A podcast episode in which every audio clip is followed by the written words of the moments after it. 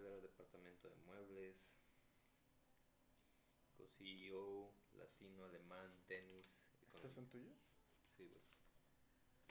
Esta es tu letra. Así no se escribe conciencia. Siempre tengo pedos con conciencia. Siempre la pongo con S, es con C, ¿verdad? Es con... Mira, hay gente que lo escribe con CS, no, con SC. Ujú. Y hay gente que lo escribe con C nada más. Y acá lo pusiste con S.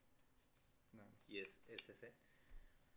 Ah, es? yo escribo con C nada más, pero al final no supe. El autocorrector creo que siempre me la corrige con C, güey. Porque con conciencia y, por ejemplo, estrategia, güey, siempre escribo estrategia. Porque me, confu- porque me confundo, güey. O sea, ya cuando lo, lo- O sea, cuando estoy escribiendo así rápido. Es con pura C. sí, ¿verdad? Pero estrategia, cuando estoy escribiendo rápido, güey, Ajá. siempre se me va la U. Y ya después lo veo y digo, ay, pendejo. güey". Son como pendejaditos, no sé si, si, si eso es dislexia, güey, o no sé qué sea, pero... O es pendejez solamente. Hay como 20 tipos de dislexia diferentes. Mm. ¿Sabes de qué hay un chingo y no sabía? Epilepsias, güey. ¿Neta? Hay como 120. Verga. Y nada más como dos son compulsivas, o sea, de que se... Ah, es lo que te iba a decir. Nada más como dos, güey, o sea, en total. ¿Y los otros entonces qué? Son, pueden ser diferentes tipos. Am, hay algunas que hasta son catatónicas, o sea, que te petrificas. ¿Neta? Hay unas que son nada más dolores de cabeza muy grandes a través de ver como imágenes así. Hay otras que son este nada más como desmayos. Hay otras que son, pues sí, migrañas, vómito. Sí, güey. Buen tema. Que todo es improvisado y que todo es casual y, y atractivo. Ok. ¿Te convence? Sí, güey. Hecho. Me gusta. Bueno, ¿Trajiste notas para, Sí, traje notas. para el tema? ¿Tú traes notas? Traigo dos preguntas de detonadoras que por ahí me hicieron ruido, Ajá. pero no sé qué tanto podemos explorar. A ver. Entonces, Yo si creo que sí, güey. Este... a ver, si quieres empieza hablándome tú del, del tema. Ok, güey. Imagínate que yo no sé qué es el transhumanismo, porque hoy en la mañana no sabía qué era, Ajá. pero... ¿No lo- sabías qué era, güey? Me lo vas a pichear. ¿No sabías qué era o sí sabías qué era? antes No sabía qué era, porque mira, para mí el, el trans, cuando lo mezclas con humanismo, para mí es muy psicología humanista, Ajá. porque se basa mucho en trascender y en crecer y en tu propio desarrollo y todo eso. De ahí viene la, la pirámide de Maslow. Entonces yo lo vinculé a eso en un inicio, pero por pura Sí, etimología. por- Ok, de hecho, güey, algo que sí es cierto es que viene de... O sea, creo que las primeras raíces, güey, o las primeras... Los primeros usos viene como de la trascendencia del humano, más como en temas espirituales y todo. La primera vez que, que se usó, güey, fue... Creo que en la Divina Comedia, güey. una madre Ok. así. Entonces, La leí no me acuerdo. O sea, de, de qué se menciona. o sea... ¿Tú la leíste? ¿La Divina Comedia? Sí, güey. ¿No, ¿No sabes cuál es? De Dante No, Alighieri. o- la leí, te digo. Ah, ya, ya. Es Bueno, que se supone, güey, o sea, que ahí es la primera vez que se menciona, pero se menciona más como una onda, este, pues más como de trascendencia espiritual y ya se te habla del infierno y del cielo y toda esa onda. de los siete círculos y todo eso. Entonces, o sea, como que después ya la agarraron como otros estudiosos del tema y ya como con la evolución tecnológica, pues ya le cambiaron como totalmente el, este, el sentido, güey. Ok.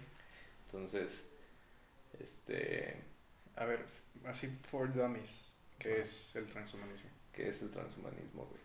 Es literal la, la mejora de las capacidades biológicas e intelectuales del, del ser humano, güey. Ok. O sea, este, ahorita ya es como toda una corriente filosófica de utilizar la tecnología para mejorar al humano. Ok.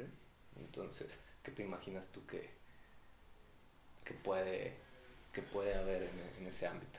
Elon Musk traía un proyecto de eso, ¿no? Que usan mucho en, en la cultura pop actual. Sí, güey. Eh, Digo, ese güey está metido en todo. Sí. Que al final ni es él. Sí. Mm, ¿Sí sabes cómo se llama? el Neurolink. Neuralink. Neurolink. ¿Pero qué era? ¿Era para música nada más? No, güey, el, el pedo de Neuralink es que te quiere, o sea, este... Te, o sea, lo que él quiere poner es como un chip en tu cabeza. Este... O sea, como a corto plazo la, la idea que trae es como que, que se puedan como a lo mejor detectar ciertas enfermedades o, o, o lograr esa fusión de la inteligencia artificial con este con el cerebro, con la inteligencia humana, este, y ir, ir como mejorándolo a, a largo plazo. Ok. Entonces, este, me da un chingo de risa porque un chingo de gente como que alaba este proyecto, Ajá. Este, dice, sí, a huevo, un chip en la cabeza, qué chingón, y, y luego a la mera hora también la gente es como, güey, las vacunas me van a poner un chip que se vayan a la verga, güey, cuando ni siquiera es eso, güey, pero cuando te dicen, sí, te voy a poner un chip, sí, a huevo, jalo. Este, Yo, yo he visto mucha gente enojada con del chip. de, de Elon Musk, Ajá. porque creen que no es ético. O... No, pues eh, creo que más bien es el, el tipo de población que yo tengo en Facebook, porque es donde veo este tipo de noticias. Son señoras, o sea, es, es gente enojada con la tecnología en general. Entonces, tecnología en el cerebro es una mala ecuación para, para esas personas, aunque están en Facebook, Ajá. en su celular. ¿no? Sí. Y yo, mira, aquí te, te mencioné lo de la música porque vi justamente en estos días uno de estos estelares recortados de alguna noticia que decía, o al menos vendían el chip como una herramienta para hacer streaming de música en tu cabeza. No sé, güey. No sé, porque según yo hay, hay otras herramientas que sí hacen eso. Incluso creo que hay lentes que traen como Ajá. este. Pero pues en realidad la idea que trae Neuralink o otras empresas como la. O no sé, la iniciativa 2045, ¿has escuchado de ella? No, ¿qué es? Ok. Esta, lo que dice, güey, o sea, ya es como, digo, vamos a dar como un salto grande.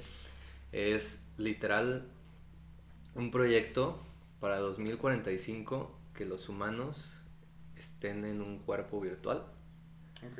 con toda su conciencia, que ese es un pedo, lo de la conciencia, pero es como literal copiar tu mente a, a un, a un ente virtual. Ok. Entonces está dividido en fases este proyecto, donde primero se busca de 2000 a, del 2015 al 2025, no me acuerdo bien las fechas, pero son cuatro etapas.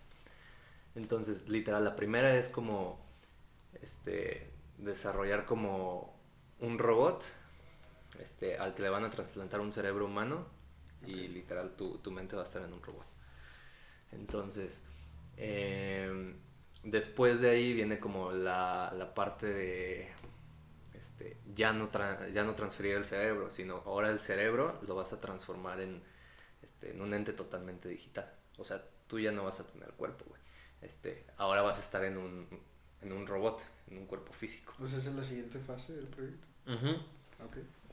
O sea, ya sí van fases y la última fase es literal, este, se habla como de estar como en un entorno digital. Imagínate que vives dentro de una computadora, güey, vive toda una sociedad.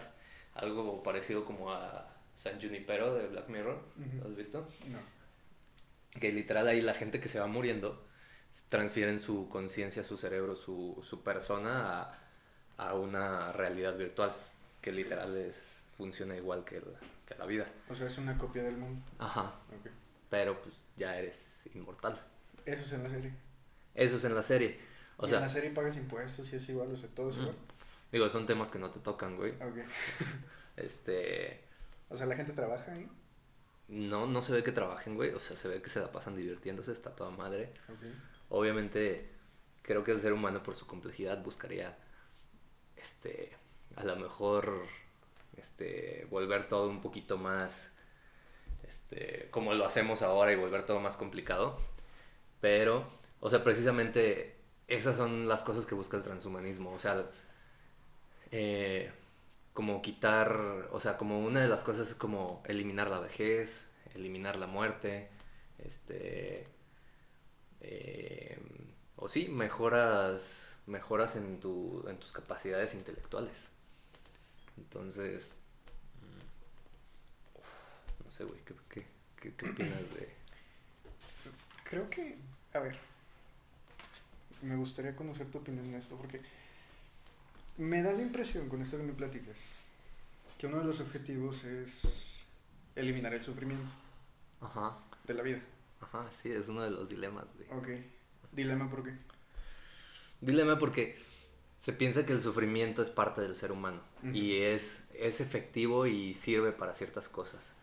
Este, entonces, eliminar como el sufrimiento te quitaría como ciertas motivaciones, o sea, eliminar como ese rango tan corto o largo de vida como lo quieras ver, este, pues a lo mejor te va a valer madre, güey, ya, no sé, hacer ciertas cosas porque estás limitado por el tiempo. Entonces, pues hay gente que está como en contra de esto porque siente que le quita su esencia al ser humano. Ajá.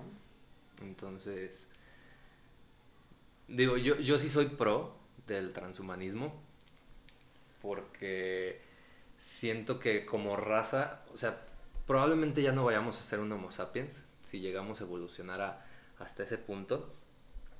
Em, pero es una evolución a conciencia. Este, el ser humano ha ido evolucionando poco a poco y, y creo que el ser humano tiene algo que hace que, que tengamos esa curiosidad y esa hambre de trascendencia que, que para mí es inevitable que, que suceda el transhumanismo. O sea, porque o sea, lo hemos ido haciendo de a poco y siento que vamos a llegar ahí, aunque haya mucha gente en contra, incluso gente que está en contra, probablemente a lo mejor utilice algún aparato auditivo que está mejorando su capacidad auditiva porque tiene, tiene fallas este, para, para oír. Ok. ¿no? ¿Tú crees que el, o sea, crees que el transhum- transhumanismo es, este, es inevitable a pesar de, de toda la toda la gente que está en contra? Creo que en el, en el concepto que plantea la filosofía a partir de lo que te voy entendiendo, no es inevitable por la propia regulación ética o moral de, de implantarte mejoras, por así decirlo. Ajá. Creo que es un auxiliar necesario porque para allá va la medicina. Ajá. Me voy a regresar un poquito y voy a meter un, un paréntesis. Mencionas que consideras la, el sufrimiento como una parte del ser humano que a veces resulta útil. Mi paréntesis ahí es, yo lo considero necesario para el ser humano. ¿Por qué? Porque es el que finalmente forja en tus edades tempranas, en tu desarrollo, tu carácter. Tu tolerancia al fracaso, la frustración, tu resiliencia, son ejes de tu vida adulta. Depende tu funcionalidad a través de la tolerancia que hayas desarrollado. Si nos vamos al escenario utópico que planteas, donde se consigue esta inmortalidad digital. estamos entendiendo que pues es una persona que ya tuvo un proceso de vida largo, que ya aprendió lo que tenía que y que a lo mejor ya en ese paraíso le va a tocar nada más disfrutar. Ujú. ¿Va por ahí? ¿O la intervención es más temprana? O sea, intervención temprana, o sea, desde que haya nacimiento. gente que nazca... Sí, güey. O sea, Ok. de hecho es todo un tema porque, o sea, ahorita traen la onda de los bebés transgénicos. Ujú. O sea, incluso ya hubo también un escándalo de, este, de algún científico hace, no sé si uno o dos años, güey, donde, este, modificó genéticamente a, a, a un, pues sí, a un bebé antes de que naciera. Eh, ¿Qué le hizo? este, no, no, no recuerdo bien, o sea, la verdad es que te mentiría, güey, qué, qué fue lo que le hizo, pero le hizo una modificación. Normalmente estas modificaciones van enfocadas a la inteligencia, a eliminar enfermedades desde antes de que nazcas. O sea, es como literal ir seleccionando a la raza como fuerte o ir haciéndola como fuerte. Eso es un pensamiento un poquito como medio Hitler, güey, pero sin, sin el genocidio. Ah, Es más como desde, desde el inicio ir mejorando la raza. Y es lo que te digo, es a final de cuentas, este... em, es una evolución consciente del ser humano porque ahora somos capaces de, de saber que este, cómo podemos mejorar y es desde etapa temprana, o sea, desde etapa temprana modificar a los niños para que ya sean más inteligentes, güey, para que en un futuro, pues obviamente la raza siga trascendiendo, pero pues ahí entras en el dilema también pues, ético, güey, o sea, porque... Yo ese debate lo había visto con la prevención de enfermedades. Por ejemplo, en el aspecto... No me acuerdo si es la ¿Algo, tiene que ver el término con eugenesia? Eutanasia. No, ese es para cuando te vas a petatear. Pero hay, uno para cuando Antes vas de nacer. a nacer, que es la modificación genética. No me acuerdo si es eugenesia. Eh, justamente para prevenir, supongamos que eres una mamá embarazada y a los seis meses detectaron que tu niño va a nacer con hidrocefalia. Ya no estás en tiempo para poder abortar lo que propone la, insisto, no sé si es eugenesia, es realizar una intervención en el, en el genoma que del bebé. que se está gestando para evitar que nazca con hidrocefalia. Y entonces eh, hacer que salga un niño sano, comillas, ¿no? Y de ahí el debate después se brinca, ah, bueno, yo quiero un niño que además de que me le cubren la hidrocefalia, tengo ojos verdes. ¿no? O sea, rubio, o sea, más alto, no salga como su papá con la nariz chueca, cosas así. Pero es nuevamente brincar y cruzar, creo yo, esa barrera médica de hasta dónde es un apoyo y hasta dónde ya se vuelve vanidad. Pero si se puede hacer, güey, eh, ¿está mal? Pues es que ahí creo que regresamos al, al punto catalizador que ese es el tema ético y moral. Ajá. ¿No? En primera instancia, alterar la naturaleza humana pareciera irónicamente antinatural. Sí, pero esa estará... La eh, tendencia del ser humano sea innovar, sea crecer, sea tal. Creo yo que si nos vamos a lo que mencionabas hace rato de buscar esta mejora continua, esta evolución a conciencia, estás eliminando, por más que se persiga el fondo, de trascender por, yo diría satisfacer, o sea, es, reemplazar la trascendencia por la satisfacción.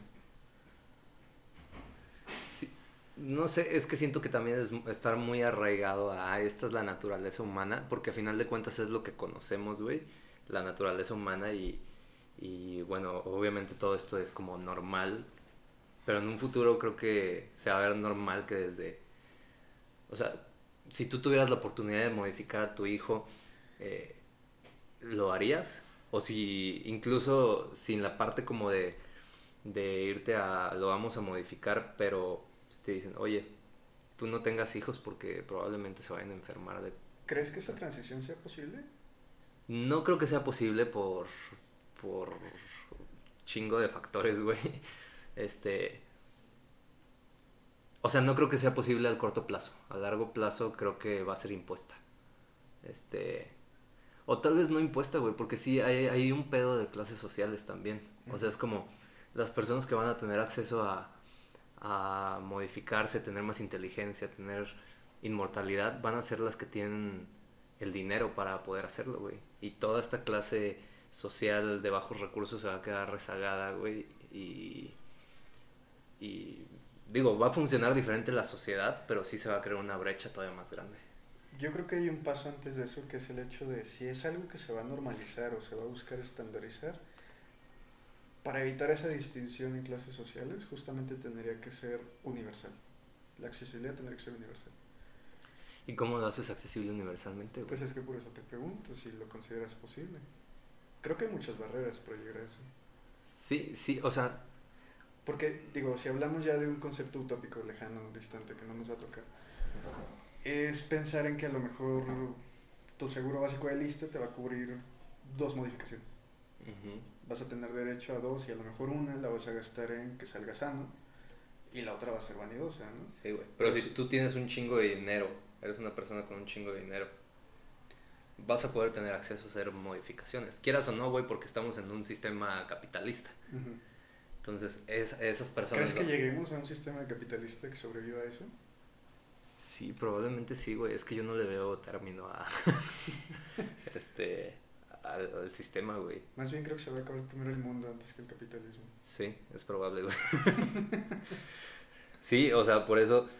O sea, por eso también creo que los dilemas éticos van por ahí, güey. Porque obviamente va a haber mucha gente que no va a tener acceso a esto. Por más de que trates... O sea, imagínate si tú quieres hacerlo a todas las personas como, ok, a todas las personas les vamos a hacer dos cambios de, de órganos o, o dos mejoras. Este, va a haber gente que no está conforme, va a decir, güey, no me importa lo que me diga el gobierno. Va a haber empresas que van a querer lucrar con eso, güey, y va a haber gente que va a estar dispuesta a pagar por tener 10, 15 mejoras o llegar a la inmortalidad, güey. Ok. ¿No? Entonces, o sea, no sé. El hecho de que sea impuesta en el futuro que tú planteas, ¿no consideras que sea eh, conflicto? Es un conflicto religioso, güey, a lo mejor conflictos de fe. No creo que sea impuesto, o sea, porque definitivamente hay gente que, que no va a querer porque va a tener esta idea de, este... Pero entonces pues, vas a volver a dividir a la sociedad. pues es que la sociedad siempre ha estado dividida, güey. pero lo que estás buscando con trascender de esta manera, trascender muy entrecomillado, de esta manera es unificar a las personas para que nadie sufra malestar. Los que quieran, güey. Y los que puedan. Y eventualmente todos, todos, todos estos que no quieren y a lo mejor no pueden, güey, van a morirse. Eh, y van a quedar, a lo mejor se va a disminuir la, la población y van a quedar esas personas este, que sí quisieron y sí pudieron. ¿No? O sea, y ahí es una, ahí es cuando se vuelve la evolución de la sociedad y a lo mejor la evolución de, de que ya no vamos a ser homo sapiens, güey, vamos a hacer otra cosa. Ok. Me suena mucho a una sociedad tal cual, literal, que vive en las nubes y otra que vive en el sótano, Ajá. básicamente. Sí, güey, está medio distópico.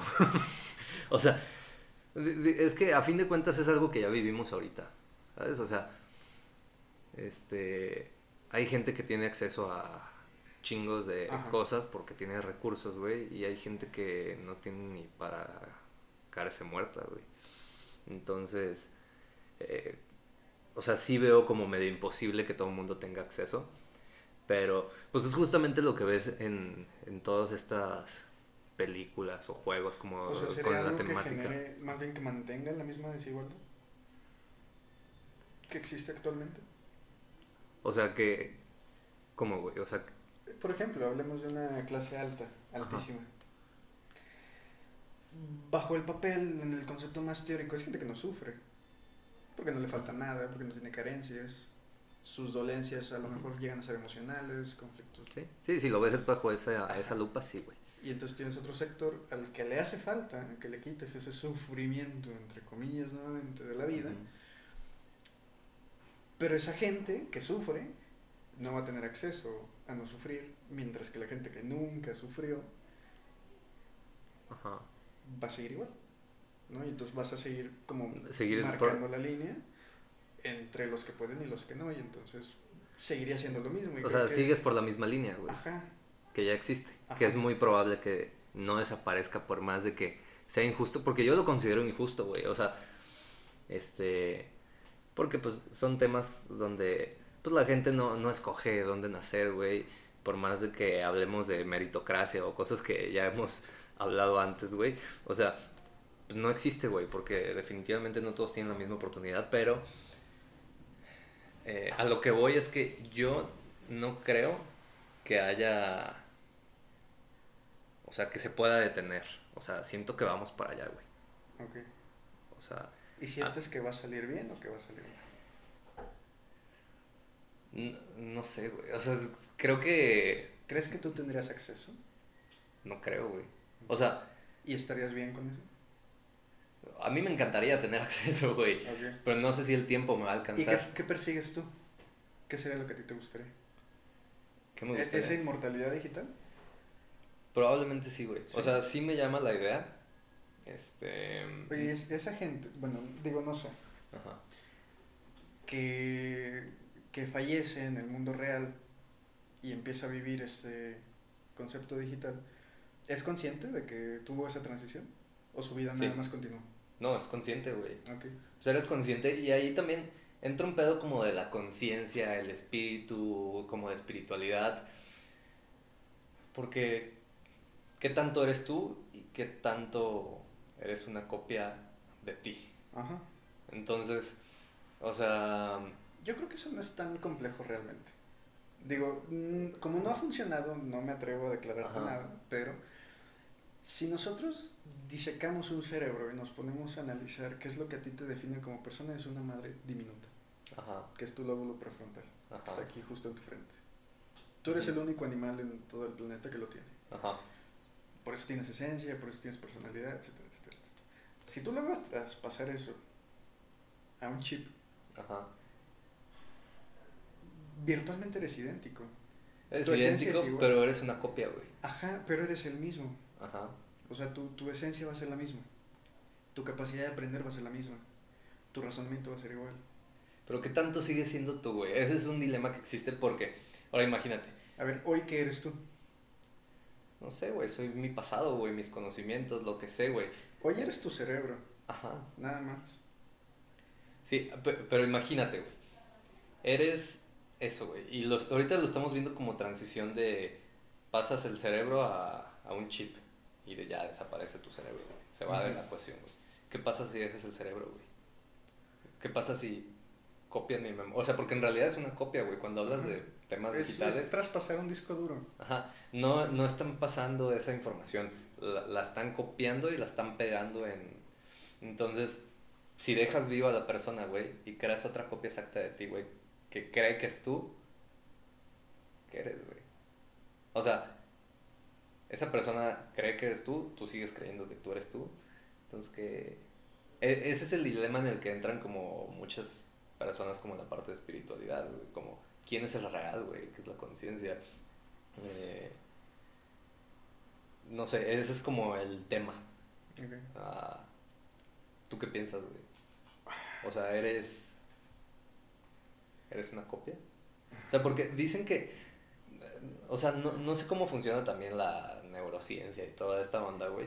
Pero normalmente cuando te duermes, es que se apagan ciertos receptores y que en realidad cada que despiertas es, es como una copia de ti. Y es como si estuvieras muriendo. O sea, sí tiene, tiene un pedo científico que la neta no, no, no sé cómo funciona, pero es literal, cada que despiertas agarras la información de la persona que fuiste y ya. Entonces, si lo ves desde el punto de vista como, ok, me muero y me pasan a, otra persona, pues esa persona sigue creyendo que eres tú y es como una ilusión, ¿sabes? Pero pues, a lo mejor tú ya te moriste, güey. Y se queda una copia tuya vagando por la vida. ¿Sabes a qué me suena esa parte? Muy, muy en el torno de las computadoras. Cuando la suspendes o la pones en modo de invernación. Ajá. La computadora se duerme, está, está virtualmente apagada, pero mantiene piezas muy esenciales funcionando para que rescaten esa información al momento en el que tú la enciendas nuevamente y te regrese todo lo que estabas haciendo tal cual lo habías dejado la noche anterior antes de irte a dormir. ¿no? Entonces, a la computadora, por ejemplo, si tú le sacas el disco y la vuelves a poner en otra computadora que sea compatible con Ajá. las especificaciones de la que tú tenías, tu- toda tu información, toda tu memoria, todo s- Sigue siendo lo mismo. sigue siendo igual. La computadora en su cuerpo ya cambió, es distinta, pero sigue teniendo tus cosas y sigues haciendo lo mismo que puedes hacer con la otra, probablemente, o a veces más cosas. ¿no?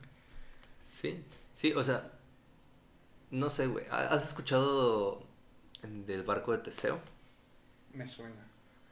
Barco de Teseo, o sea, te voy a poner un ejemplo y después vamos al barco de Teseo, güey. Porque yo lo he hablado con gente, con, o sea, por ejemplo, lo he hablado con mi mamá y le digo, oye, ¿tú te gustaría como la inmortalidad o modificaciones y la fregada? Este, y me dice, no, no me gustaría. Pero digo, oye, pero si te estuvieras muriendo y te dicen, te pongo un órgano artificial, ¿te lo pondrías? Y me dice, pues sí, sí me lo pondría. ¿Y a la edad que sea? sí, o sí, a la edad que sea. Pero O sea, dentro de la respuesta de tu mamá, a la edad que sea. Ah, no. O sea, no. O sea, no, no toqué ese tema. Pero es como, ok, me pongo un corazón, güey. sigue estando en mi cuerpo. Y ella, ella me sigue diciendo, ok, sigo siendo yo. Porque ella, ella sí me sale con el, es que ya no serías tú si te copian, ¿sabes? Después, no sé, te cambias otro órgano, después, no sé, a lo mejor ya tienes artritis, güey, y, y te ponen brazos cibernéticos, güey. Entonces, este, ahora ya tienes brazos cibernéticos, tienes todos tus órganos este, artificiales. Dices, sigue siendo tú, porque te han ido modificando de a poquito, güey. No es lo mismo que te cambien, o sea, de todo, te muevan a, a otro lado. O sea, y el barco de Teseo precisamente es como una paradoja filosófica que te dice que eh, ese barco, este, lo iban modificando, le iban quitando piezas de madera y le iban poniendo nuevas. Tanto que llegó un punto en el que era un barco completamente nuevo. Este, entonces te dicen, ¿sigue siendo el mismo barco o es otro barco? Porque las piezas las fueron modificando. Ok, ahí va un... ¿Has escuchado que tú cambias cada seis meses? Ajá, sí, las células, ¿no? Se... Pero no solo las células. Ajá, todo. Tu persona es completamente distinta a la que Ah, hace seis meses. Ok, sí. Porque aprendiste cosas nuevas en esos seis meses. Porque sufriste en esos seis meses. Esencialmente eres completamente distinto, eres otra persona y en seis meses vas a ser otra persona. Nunca vas a ser el mismo dentro de un mismo año. Yo lo veo equiparable a lo que mencionas del barco. Yo sigo siendo yo, porque yo estoy en proceso de crecimiento, al igual que tú. Entonces, por más que yo no me parezca la versión de mí que fui el año pasado, sigo siendo yo.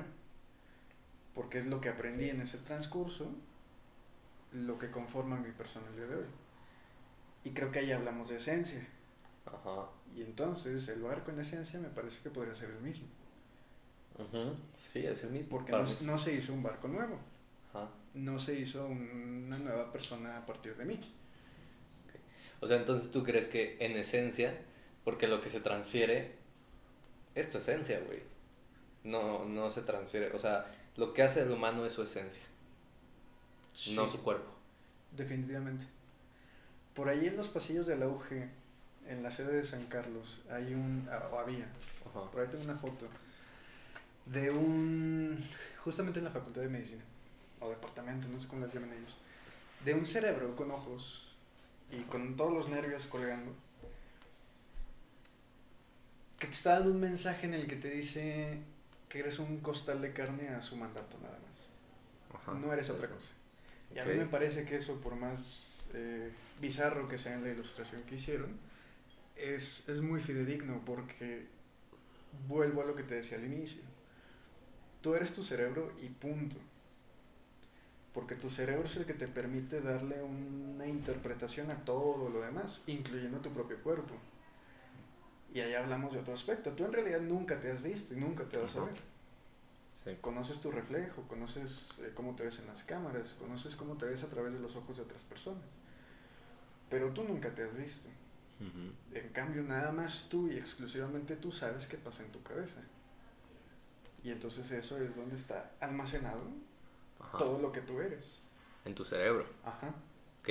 Pero el cerebro, si llega a un plano o un punto en el que ya no sea tu cerebro, güey, sea un chip.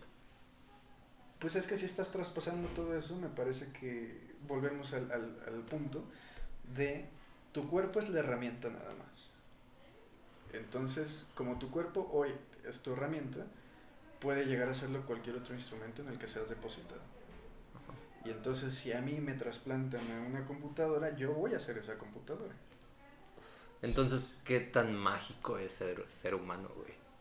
Si llegamos a ese punto. O sea, ¿qué tan... Pasamos a ser una máquina, güey. Pasamos a ser código. ¿No? Sí, y creo que eso persiguen las matemáticas justamente. Ajá. Y, y creo que es en lo que toda esa gente como que, que va en contra de este movimiento no le cuadra, güey. Que dice, güey, entonces no soy tan especial como humano, güey. O sea, le pega al ego del humano, güey. Porque eso fácilmente a lo mejor se podría crear, güey, sin necesidad de traspasar la memoria, güey. Se puede crear, güey. Que ahí ya es otro tema de inteligencia artificial y toda esta onda, güey.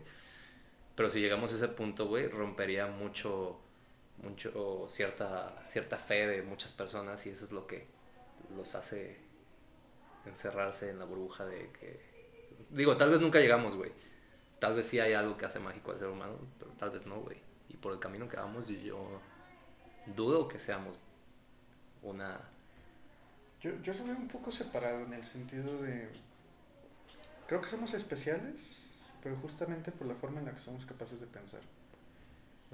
Y entonces es, ese factor especial se puede traspasar a cualquier cosa. Ajá. Sí, eso es lo que nos ha llevado a trascender. Ajá. ¿Has visto la serie Altered Carbon? No.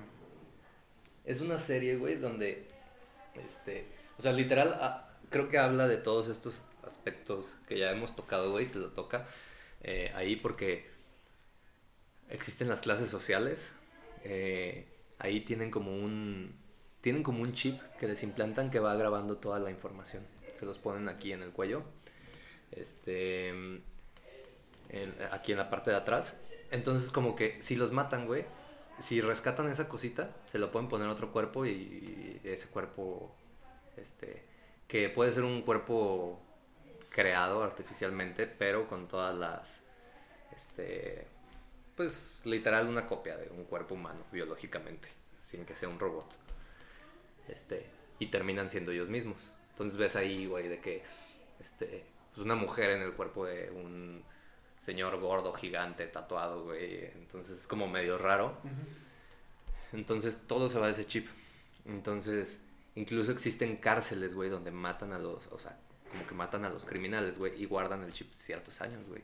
Y ya después, como que, pues los regresan a la vida para que cumplan cierta condena, pero a lo mejor los regresan 100 años, 200 años después para que trabajen para el gobierno, una pendejada así. Entonces, pero ahí vive otra clase social que llevan años siendo inmortales. Eh, y ellos están conectados a satélites y se hace un respaldo de su información cada cinco minutos. Ellos no necesitan el, o sea, el chip, o sea, manda la información a la nube. Entonces, ellos tienen respaldos y tienen como una cabina donde tienen como, no sé, 20, 50 cuerpos, donde, pues si los matan, este, pues su información está guardada en la nube. Porque cuando quieren matar a alguien que vive en, en clase social más baja, que no tienen ese respaldo, güey, pues destruyen el chip y ya es muerte, muerte para siempre. Entonces ahí te trata de un tema como de que se investiga un caso de que un millonario murió y no saben quién lo mató. Obviamente regresó a la vida porque tenía su respaldo, pero en ese corto, en ese plazo de cinco minutos, como que no se acuerda quién, quién lo mató y no sabe quién lo mató. Entonces ahí están buscando quién. Pero pues sí te toca todo ese tema de los ricos tienen acceso a la inmortalidad y los demás no, güey. Y sí es una temática muy cyberpunk que no sé si las has visto, güey, pero sí es como de muchas mejoras a tu cuerpo, güey. Entonces, pues no sé si, si vayamos a llegar a ese punto. Que lo que maneja el concepto de cyberpunk es el del cyborg, ¿no? Justamente. Ajá. Sí. Sí, porque para llegar a la mejora a eso, primero tendremos que ser cyborgs. Que es precisamente a lo mejor lo que están haciendo, que se está haciendo ahorita, o sea, con Neuralink, este, Con las prótesis. o sea, con las prótesis, con lo que te decía de los aparatos auditivos, órganos artificiales que ya están existiendo, entonces, Pero que hoy- creo que hoy la barrera es que la prótesis no te representa, a mi entendimiento, una ventaja de tu órgano o tu miembro normal. Es el suplemento sí. y se queda corto muchas veces. Sí. Entonces esa es la barrera de ahorita. Sí, Ahora. porque vamos a pasos lentos, güey.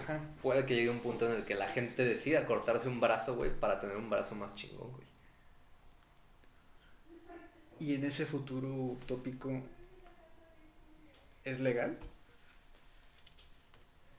¿Por qué no lo sería, güey? O sea, creo que eventualmente se va a llegar al punto en el que sí, güey. Obviamente se van a pasar por miles de, este, no sé, protestas, güey, de grupos que no lo consideran ético, este, pero eventualmente, te digo, hemos ido de poco a poco y a lo mejor es difícil como, estando aquí, verlo como al final, este, pero si se va haciendo de forma, este, pues no sé, a pequeños pasos, lo vamos a ver con toda la normalidad del mundo porque va avanzando con generaciones y van generaciones que van naciendo con eso y lo van viendo más normal y no tienen estos dilemas éticos que tiene esta generación de ahora. Okay. O sea que estamos esperando dentro del 2045 que exista un frente nacional por el humano. Tal vez, güey. no sé, güey. No sé si lo logren en el 2045, güey. Pero probablemente va a existir toda esta. No sé. Rechazo hacia el transhumanismo, güey. Me entró una duda ahorita que te estaba escuchando. Los gemelos. Ajá. Que son idénticos. Ajá. El cuerpo es el mismo. O sea, es casi una copia. Biológicamente es una copia. Sí. Es una réplica de un cuerpo del otro y van a tener diferencias. Pero los gemelos suelen ser completamente distintos. En personalidad. Sí.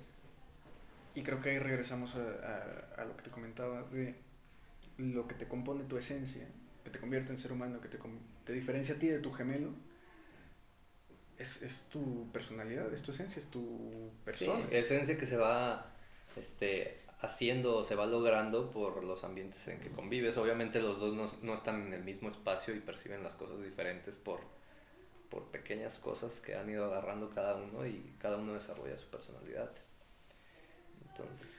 Y que creo, este es otro debate de las neurociencias, pero yo creo que existe una predisposición a ser reactivo ciertos estímulos y otros que no. En el caso de dos gemelos que crezcan en la misma casa, en el mismo cuarto, con los mismos padres, reciban la misma educación, etcétera, etcétera, etcétera, teóricamente los dos tendrían que ser iguales. Porque están recibiendo la misma cantidad de estímulos en la misma forma, etcétera, etcétera, etcétera. Que a lo mejor hay micro variaciones. Ajá. Y esos son los que hacen la diferencia. Y eso es lo que te vuelve reactivo. Ajá. Entonces existe una predisposición desde tu infancia a que te alteren ciertas cosas que a otra persona no le van a afectar. Ahora. Sí, güey. O sea, se me viene a la mente un ejemplo bien pendejo, güey. Que a lo mejor te voy a sacar del contexto, pero imagínate que duermen en literas, güey. Resulta que la litera estaba mal y se le cae encima uno al otro, güey. Uno ya vivió cierto sufrimiento, güey, ya vivió cierto trauma, güey, y te cambia, güey. Y el otro no, güey. Creo que, creo que...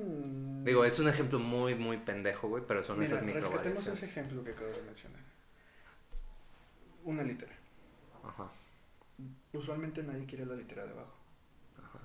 Entonces estamos hablando de que a quien le toque puede o tiene una predisposición a generar cierto resentimiento de no estar en la litera de arriba. Y eso le va a hacer entender el proceso de ir a dormir distinto al que va a dormir arriba. Porque a lo mejor no es tan placentero para él. Sí, y te va cambiando tu esencia. Exacto. Bien. He visto que hay corrientes Ajá. en el transhumanismo. Ajá. ¿Las conoces todas? No, güey. ¿Cuáles conoces? ¿Eh? ¿Cuáles conoces? No sé, güey, háblame. No, o sea, no sé si vas a ese tema. O sea, corren. Tengo, una listita. ¿Conoces el abolicionismo? No. Es eh, la esencia de eliminar todo factor que genere sufrimiento en toda vida eh, sensible. No humana, en toda vida sensible. Ok. Ese es el abolicionismo. Eliminar el sufrimiento involuntario. Y eso a mí me hace mucho ruido. Porque ¿cuál es el sufrimiento voluntario? No, no creo, o sea, es que no, no sé a qué se refiera específicamente, pero ¿No hay gente que le gusta sufrir, güey? Tú como psicólogo, ¿crees que hay gente que le gusta sufrir? La gente masoquista. Ante tus ojos sufre. Ellos no sufren. Porque es lo que disfrutan. Ajá. Entonces es una paradoja, güey, no es sufrimiento. Ok. ¿No? ¿Y entonces cuál es el sufrimiento? Pues, no sé, o sea, pues es el, el que es involuntario, güey. O sea... Ojo, que ahí, el, o sea, en el caso del masoquista. El masoquista sufre en otras cosas, no en la que sufres tú.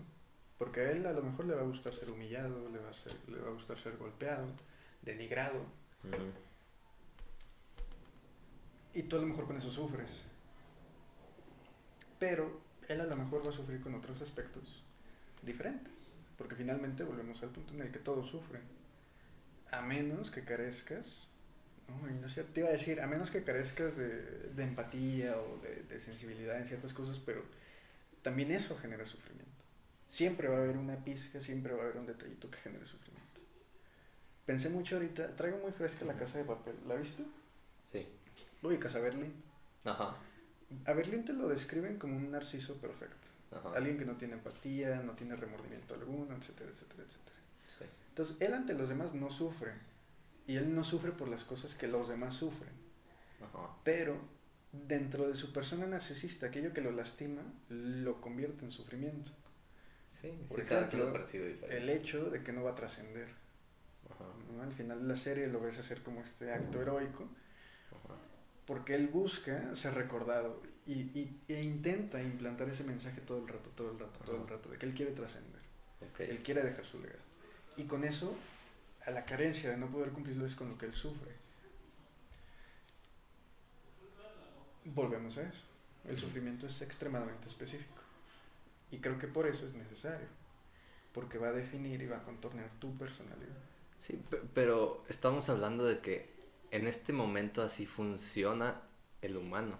Eh, se hace a base de su sufrimiento, se forja una personalidad a base de su sufrimiento, güey.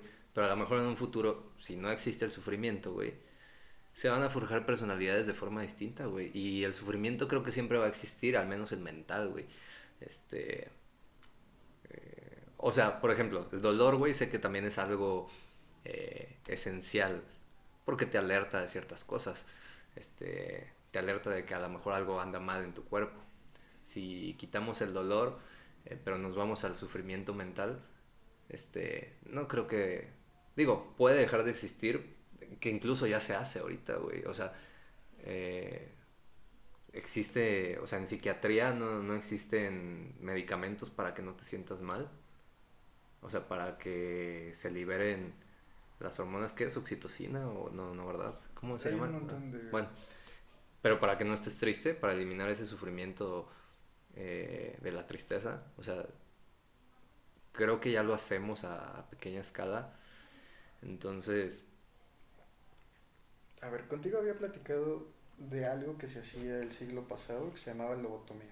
ajá, ¿Te acuerdas? sí, Cuando eliminas ese sufrimiento a través de la lobotomía, tienes un ser humano en blanco.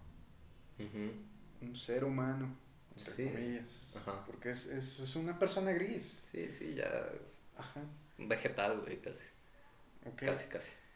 Ahí hablamos de que si le estás quitando el sufrimiento, te estás llevando de cajón otras cosas que componen su persona y que le vuelven funcional o disfuncional. Sí, Creo yo que si no tienes seres humanos que sufran de ninguna forma, no vas a tener personas funcionales a largo plazo de que generen una personalidad carente de sufrimiento. Es que no sé hacia dónde vaya esa, por ejemplo, cuál es el objetivo final, o no sé cómo definan la eliminación del sufrimiento, porque no creo que el sufrimiento se pueda eliminar del todo, güey. O sea, porque. O sea, se escucha medio contradictorio, contradictorio pero pues es esencia del humano, güey. Y, y de alguna manera, si damos ese paso y trascendemos como humanos a, a otras cosas, van a seguir existiendo cosas que te van a, a perturbar, que te van a hacer sentir mal, güey. Em, La idea que a ti te atrae es la de la singularidad, de uno con la máquina. mm, no sé, me atrae el... Sí, yo creo que sí, güey. O sea, es que se me hace muy interesante porque a fin de cuentas creo que el ser humano, de alguna manera, somos como una computadora, güey. O sea, bien alguien nos pudo haber programado con otros materiales, güey, y con otro tipo de código que a lo mejor en vez de eh, ser binario, güey, es el ADN o no sé, güey. O sea, me estoy divagando, pero este funcionamos en esencia como parecido. Este, es como crear una inteligencia artificial y un humano. Entonces, es como que creo que hasta la palabra es igual, es el código genético el que Ajá. define. Entonces, creo que literal es llevar este, este código genético a, a la computación eh, y se me haría como un logro impresionante, güey, porque literal es como transformarlo de igual manera, pero en, en otro sistema. Ok. Es como, pues sí, güey, o sea, creo que, o sea, se me hace atractivo, obviamente se me haría mucho más atractivo que se evolucione de forma como, no hacia las computadoras, sino como hacia el humano, o sea, modificar el gen sin necesidad de pasarte una computadora. Y a lo mejor hacerte inmortal siendo humano con este orgánicamente y no irte a una computadora. Pero nosotros, o al parecer el ser humano está más avanzado o va más para, para el otro lado, güey. Me acordé ahorita de un... Existía un psicólogo, psicoanalista, un psicoanalista más bien, eh, filósofo además, que es muy famosillo por ser complicado rebuscado, que se llamó Lacan, Ajá. el francesito. Lacan dentro de su teoría te dice que el momento en el que el ser humano alcanza la satisfacción, el momento en el que el ser humano alcanza el goce, Ajá. el goce lo describe como la satisfacción total de la vida. O sea, el alcance de todos tus metas, objetivos, deseos, anhelos, todo. Es una onda como la pirámide de Maslow, güey, la auto... La la autorrealización. No, no va por ella. Pero, Lacan te dice, el momento en el que la persona alcanza el goce, llega a su fin, Ajá. porque ya no tiene nada más que perseguir. Si lo traduces a lo más mundano, te está hablando de que sin sufrimiento no hay felicidad. Porque entonces, al momento en el que tú dejes de sufrir, no vas a tener nuevos objetivos. Sí, No necesitas puede- esos matices, güey. Necesitas el negro para que exista el blanco. Ajá, y, y no puedes tú subsistir con la sociedad a como es hoy, ni con la configuración que existe en tu persona, sin que tengas frustraciones. Porque entonces no tienes nada que seguir, no tienes nada que satisfacer. Ya no eres humano. Ya no tienes propósito. Pero el ser humano siempre busca un propósito, güey. Pero es que si no tienes un factor disruptivo, nunca vas a necesitar un propósito. Pero para ti, Porque ¿hacia no dónde va? necesitas nada. Ajá. Pero para ti, ¿hacia dónde va esa parte de eliminar el sufrimiento? O sea, no como de que el sufrimiento defina al ser humano, sino tú cómo lo ves. Este, o sea, tú cómo ves a un humano sin sufrimiento, güey. No lo veo posible. ¿Qué sería para ti? Me resulta tan difícil de imaginar que... pues, mm, Pero ¿no crees que es por la limitación social que tenemos y- o del contexto en el que vivimos? Que a lo mejor si viviéramos en otro contexto, a lo mejor en una época más avanzada, sería normal. yo creo que por más que si mañana, por ejemplo, me vendes esta utopía, o sea, me dices, aquí está tu pase y te vas derechito, no sería capaz de configurar el mundo de otra forma y me aburriría. Que es, Pero te aburrirás con el tiempo, no Sí. al instante. que es como pasa con la gente que triunfa de la forma material en la vida y se sienten vacíos. Los ricos que tienen casas solas, por ejemplo. Sí, pero que, que, o sea, creo que una de las cosas que tiene el ser humano es que siempre que llega ese momento de, este, no sé, de goce o de autorrealización, él encuentra otro objetivo en su vida, güey. O sea, tú ves a esos ricos, güey, que de repente, este, ya hicieron fortuna, güey, tienen propiedades, tienen chingos de dinero y ya no quieren eso, güey. Ahora quieren explorar el mundo, güey. Y ya exploran el mundo, güey, y ahora no quieren eso, güey. Ahora quieren, este, no sé, una persona, güey, que, que Ahora les amor. Ajá, ajá. Entonces, siempre, siento que el ser humano siempre va a encontrar algo que hacer y siempre va a buscar un objetivo, güey, cuando se, cuando consigue lo que ya, lo que tanto anhelaba. Y para acabarte todo, todos los objetivos que se pueden tener, pues, está cabrón, güey. ¿No? Ahí, ahí discrepo mucho. ¿Por qué? Pero... Porque tu personalidad puede ir cambiando con el tiempo, Ajá, es algo pero que me pues decías. entonces realmente no, no son personas felices nunca. Pues es que tú, tú eres feliz, güey. O sea, creo que sí tenemos nuestros momentos de felicidad, pero tú, tú tienes objetivos ahorita, güey. ¿Qué vas a hacer cuando llegues a ese objetivo? Vas a tener otro. Lo seguimos haciendo, güey. Nada más que tenemos esta esta pequeña línea del tiempo, güey, que nos limita, güey. Ahora la vas a tener más grande. Pero imagínate que yo cumplo todos mis objetivos de aquí a los 30, sin ningún obstáculo. Yo no creo que eso a mí me haga feliz. Pero no creo que el transhumanismo no te, no te deje sin obstáculos, güey. O sea, a lo mejor un obstáculo va a ser realmente tener la capacidad monetaria para adquirir este, la inmortalidad. Cuando lo obtengas, ahora vas a querer conseguir riqueza y cuando tengas la riqueza, ahora vas a querer, no sé, ser dueño del mundo, güey. No sé, ahora vas a querer ser presidente, güey. O sea, no sé, ese es mi punto, güey. Creo que el ser humano no se le acaba. Creo que entonces esa sociedad utópica se queda en eso, en la utopía. Porque tampoco sería funcional. ¿Y la sociedad de ahorita es funcional, güey? Sí. Porque tiene muchos errores. Y es que eso también va a tener un chingo de errores, güey.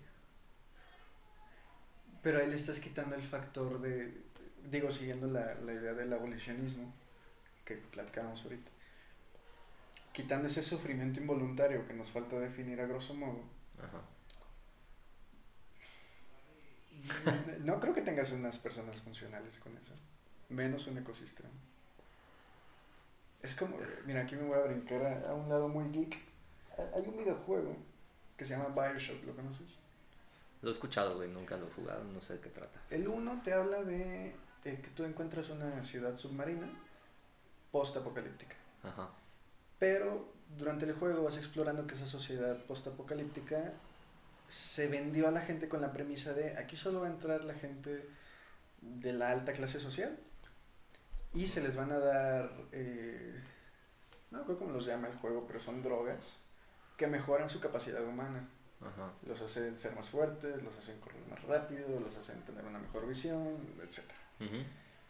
Esa sociedad entra en una decadencia muy temprana por una adicción a ese placer a esa satisfacción inmediata que se les estaba otorgando a través de la droga.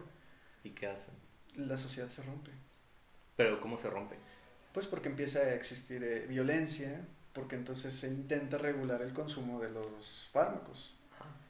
Pero ahí están teniendo sufrimiento, güey. O sea, el ser humano es tan, no sé si pendejo o, o, que siempre está buscando eso, que ya cuando, es lo que te digo, cuando encuentras la, la propia la satisfacción, el goce, como lo quieras llamar, llega el momento en el que se autosabotea para volver a encontrar un nuevo objetivo, Y esa sociedad, como, siento que es lo que vuelve a hacer, güey. ¿No? Para, hacer, para hacernos la vida más interesante, güey, porque pues, de alguna manera a lo mejor conscientemente no, no buscaban ese, ese caos, pero siempre va a haber agentes de caos, güey, y siempre siendo sociedades tan grandes, güey, este, y tanto choque de pensamientos, siempre va a haber algo que... Es justamente esa parte en la que se me hace aburrida de, de la fantasía. Como el sentido de... O sea, tú no sería, tú no te, tú no te ves haciéndote modificaciones, tú no te ves yéndote para ese lado si en este momento existiera, güey hoy yo dar el salto como de forma precaria. Ajá. Yo creo que de forma temprana no. Ok. Pero ahí va más como un rezago de mi parte a... Sé que todo lo que esté... Bueno, mi forma de pensar es todo lo que está hecho por primera vez está destinado al fracaso. Ok. Entonces yo a lo mejor no sería parte de una primera generación. Ok.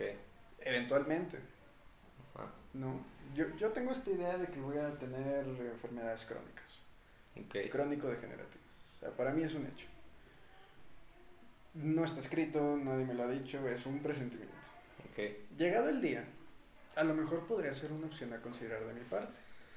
Si se me promete esa integridad de que mi persona se traspase igual, etcétera, etcétera, etcétera. Pero yo definitivamente no buscaría la inmortalidad nunca. Ok. Pero vivir 500 años. Tampoco. O sea, por ejemplo, supongamos que una enfermedad a los 40. Te hablo de unos 20 años.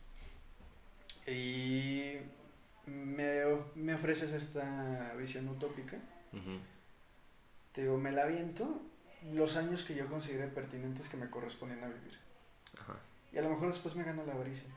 Y Eh, me aviento más. Es que es eso, güey. Vas cambiando y ¿qué tan capaz vas a decir? Mi deseo no es ese. Entonces, si pudiese existir, no sé, un.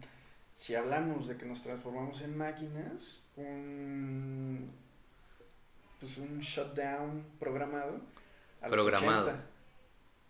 Programado, porque sabes que si llegas a los 80 no vas a decir como, ah, güey, hoy es un buen día para morir, güey. Porque vas a te- seguir teniendo objetivos y vas a seguir teniendo a- algo que quieres hacer, güey. ¿No? Probablemente. Es que es exacto eso, güey. O sea, igual pudiera a lo mejor ser una opción dentro de esa sociedad utópica, güey. Pero es lo que yo digo, güey. O sea, imagínate, llegas a los 120 y dices, güey, no mames, ya viví a lo mejor lo que vi- vivirían dos humanos, güey. Pero ¿qué te va a hacer decir, güey? No sé, que ya hayas cumplido un chingo de cosas, pero vas a tener cosas que quieres hacer, güey. Por más que hayas vivido 200, 300 años. Porque la sociedad va a cambiar, güey. Va a haber otras cosas con las que te puedes divertir, va a haber nuevas personas, güey. El mundo va a funcionar diferente. ¿Qué te va a hacer decir como, güey, hoy es un buen día para morir, güey? Para siempre. A temprano plazo se me ocurre decirte la fatiga. Pero si no existe, Ajá, güey. también le pierdo el interés, ¿no? Pero es que le pierdes el interés desde tu perspectiva A ver, güey. ¿viste Crepúsculo? No, güey. o sea, vi la uno, güey. Ah, ok, con eso. Ajá. Güey, Edward estaba aburridísimo. El cabrón es inmortal. Pero es una película, güey. Ajá. Del transhumanismo hasta donde Ajá. yo estoy enterado nace la ciencia ficción. ¿Sí? Sí, o sea, sí son corrientes como futuristas. Que es, es yo, yo no sabía, me enteré hace un par de años, pero existe una profesión que es la futurología, Ajá. ¿no? Dentro de lo más absurdo que, que suene ahorita, Sí, güey, pero tiene años existiendo Ajá. ese pedo. pero bueno, a ver. Ajá. Ese güey estaba aburrido Ajá. y yo no entiendo. Porque, digo, él en su contexto se aburre porque su vida es monótona, porque no tiene nada de Ajá. satisfacción y porque sabe que no se puede relacionar con nadie más. Si a, si a esa ecuación tú le metes eh, que tu pareja o tu familia o tus amistades, tu círculo es inmortal igual que tú, yo creo que también eventualmente te aburres. Y no creo que el morbo de seguir haciendo cosas o de seguir viendo a ver qué sigue sea suficiente como para que tú Sí. busques esa inmortalidad. Pues ahí yo creo que ya es más un tema de cómo cada quien percibe la vida. Creo que definitivamente van a existir esas personalidades que se van a aburrir de la vida y, y personas que no, güey. Y ahí estás terminando ya con el círculo de la vida, tal cual, o sea, el ciclo de vida. Ajá, sí, güey. O sea, ¿Ya no va a haber nacimientos? ¿O muy probablemente todos? no, güey. O sea, Entonces ya no va a haber cosas nuevas. ¿por qué no, güey? O sea, el ser humano o la sociedad va a seguir evolucionando. Pero porque vienen saliendo personas nuevas. No precisamente. O sea, es porque las de 80, 90 se van, güey. Pero si, si viviera alguien de mil años, probablemente viviría en esta sociedad, güey. Y se adaptaría y a lo mejor hubiera hecho cambios también en la sociedad esta persona, güey. O sea, creo que eh, lo que ha hecho al ser humano no es... O sea, sí son las nuevas generaciones, pero porque se ha documentado todo el conocimiento y se sabe cómo funcionan ciertas cosas. Entonces, si tienes el tiempo suficiente, o sea, por ejemplo, ¿qué harían ahorita científicos como Einstein o... Digo, a lo mejor ya ni se dedicarían a la física, güey, si, si siguieran viviendo, pero eh, probablemente su, su escuela no hubiera terminado ahí, hubieran descubierto más cosas porque ya tenían conocimiento previo. ¿Y crees que estarían con nosotros todavía? Estarían con nosotros... En el sentido de, si vivieran hoy, Ajá. ¿seguirían en este plano terrenal? Pues sí. o sea, ¿no? ellos alcanzando esa inmortalidad que mencionas. ¿Qué los Ajá. detiene de no buscar irse a Marte? Nada, güey. Nada, güey, es que es una posibilidad también. O sea, porque ahí también la trascendencia viene, es lo que tú dices, ya no habría cosas nuevas, güey, pero ahorita vienen los viajes espaciales, güey. O sea, ya es algo que está a la vuelta de la esquina, güey. o sea, Marte en 2026 o no sé. O sea, que, que no, o sea, el ser humano, te digo, no se cansaría, güey, y buscaría ser una especie interplanetaria. Este, y después de un planeta buscaría dominar, no sé, güey, una galaxia, güey. O sea, viviríamos en, a lo mejor en un Star Wars, ¿no?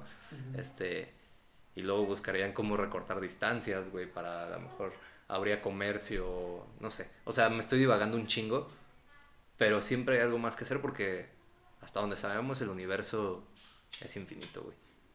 Entonces las posibilidades son infinitas. En el entendido de que lleguemos a, ese universo. Ajá, y tendrían que pasar miles y miles de años. Y que el universo tiene su fecha de caducidad. También, güey. Que esa es otra. Entonces, la inmortalidad que No busca el ser humano es entre comillas, güey. Que a lo mejor un fin último podría ser buscar esa longevidad, ya no del ser humano, sino del universo. Exacto, güey. O sea, Pero ahí ya le estás dando un eh, digo, ya suena eso súper cabrón, güey. A ver, Pero no, no. ¿Viste Matrix? Sí, ¿Qué pastilla te tomabas? La que me despierta, güey. No me acuerdo si es la azul o la roja, según yo es la azul. Tampoco me acuerdo, pero ¿la, la que te despierta? La que te despierta, güey. ¿Por? Porque yo me considero una persona curiosa, güey. Entonces creo que mi curiosidad me llevaría a, a sí, güey, quiero ver qué pedo, cómo funciona todo. O sea, güey, te consideras protagonista. o sea, un curioso es protagonista, El que se toma la pastilla de que le hace ver la realidad. Sí. es un protagonista. O sea, es un caso de estudio, güey, en la psicología eso. No. Al menos no de la que yo estudio. Ajá. Pero fíjate, en esa tópica, y metiendo el paréntesis informativo, es, es parte de una corriente psicológica que se llama transpersonal, Ajá. que estudia mucho, su- bueno, su objeto de estudio son los estadios alterados de conciencia, Ok. a través de herramientas facilitadoras, como lo pueden ser los hongos. Ok. ¿No? Entonces es explorar partes de la conciencia que no son accesibles de forma normal, pero que buscan expandir tu, capacidad, ¿no? Abrirte ese tercer ojo. Y es, y es una rama de estudio oficial de la psicología.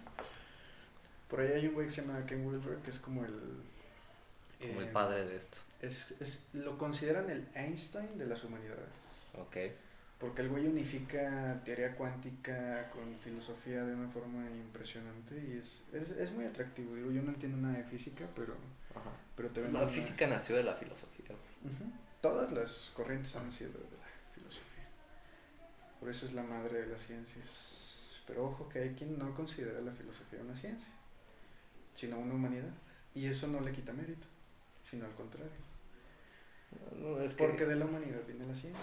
Pero eso es otro tópico. Sí. Mira, hay un, hay un eh, aspecto que creo que nos da pie para que hablemos en otra ocasión. Ajá. Es otra corriente del transhumanismo que se llama posgenerismo. ¿Lo conoces? No. Busca la eliminación voluntaria del género en la especie humana a través de la aplicación de la biotecnología avanzada y técnicas de reproducción asistida. Ajá. Eso es literal todo asistido, güey. O sea, ya, ya no existe. Es eliminar la esfera de la sexualidad Ajá. y transformarla por otra, que se basa en la reproducción, aparentemente. Pues sí, o sea, es que creo que nosotros estamos muy enfrascados, güey, en nuestro, este, como en nuestro idea de lo que es el ser humano, güey. Pero es lo que te digo, güey. Probablemente si se llegue ya a esas etapas ya no vamos a ser un ser humano, güey. O sea, antes un Homo erectus, güey, este, o sea, ya no existen, güey. Ya, ya es totalmente diferente. Incluso la sociedad se comporta diferente a como este, funcionaban ellos. de otra especie ya. Probablemente, güey. O sea, ya probablemente evolucionemos y te digo, es una evolución de forma consciente porque todas las evoluciones anteriores han sido Naturales. naturales. Entonces, creo que a lo mejor ya este lo que nos lo que nos hace como una especie, güey, también yo considero que es cómo funcionamos en sociedad, güey. Y probablemente ya no sea el mismo funcionamiento social, ya no sea el mismo funcionamiento cognitivo tampoco, güey. O sea, ya no seríamos un Homo sapiens, güey, seríamos otra cosa. Ok. Entonces, eh, por eso, o sea, como que yo trato de verlo a largo plazo, digo, como ya no, no trato de enfrascarme en cómo piensa ahorita un humano, güey.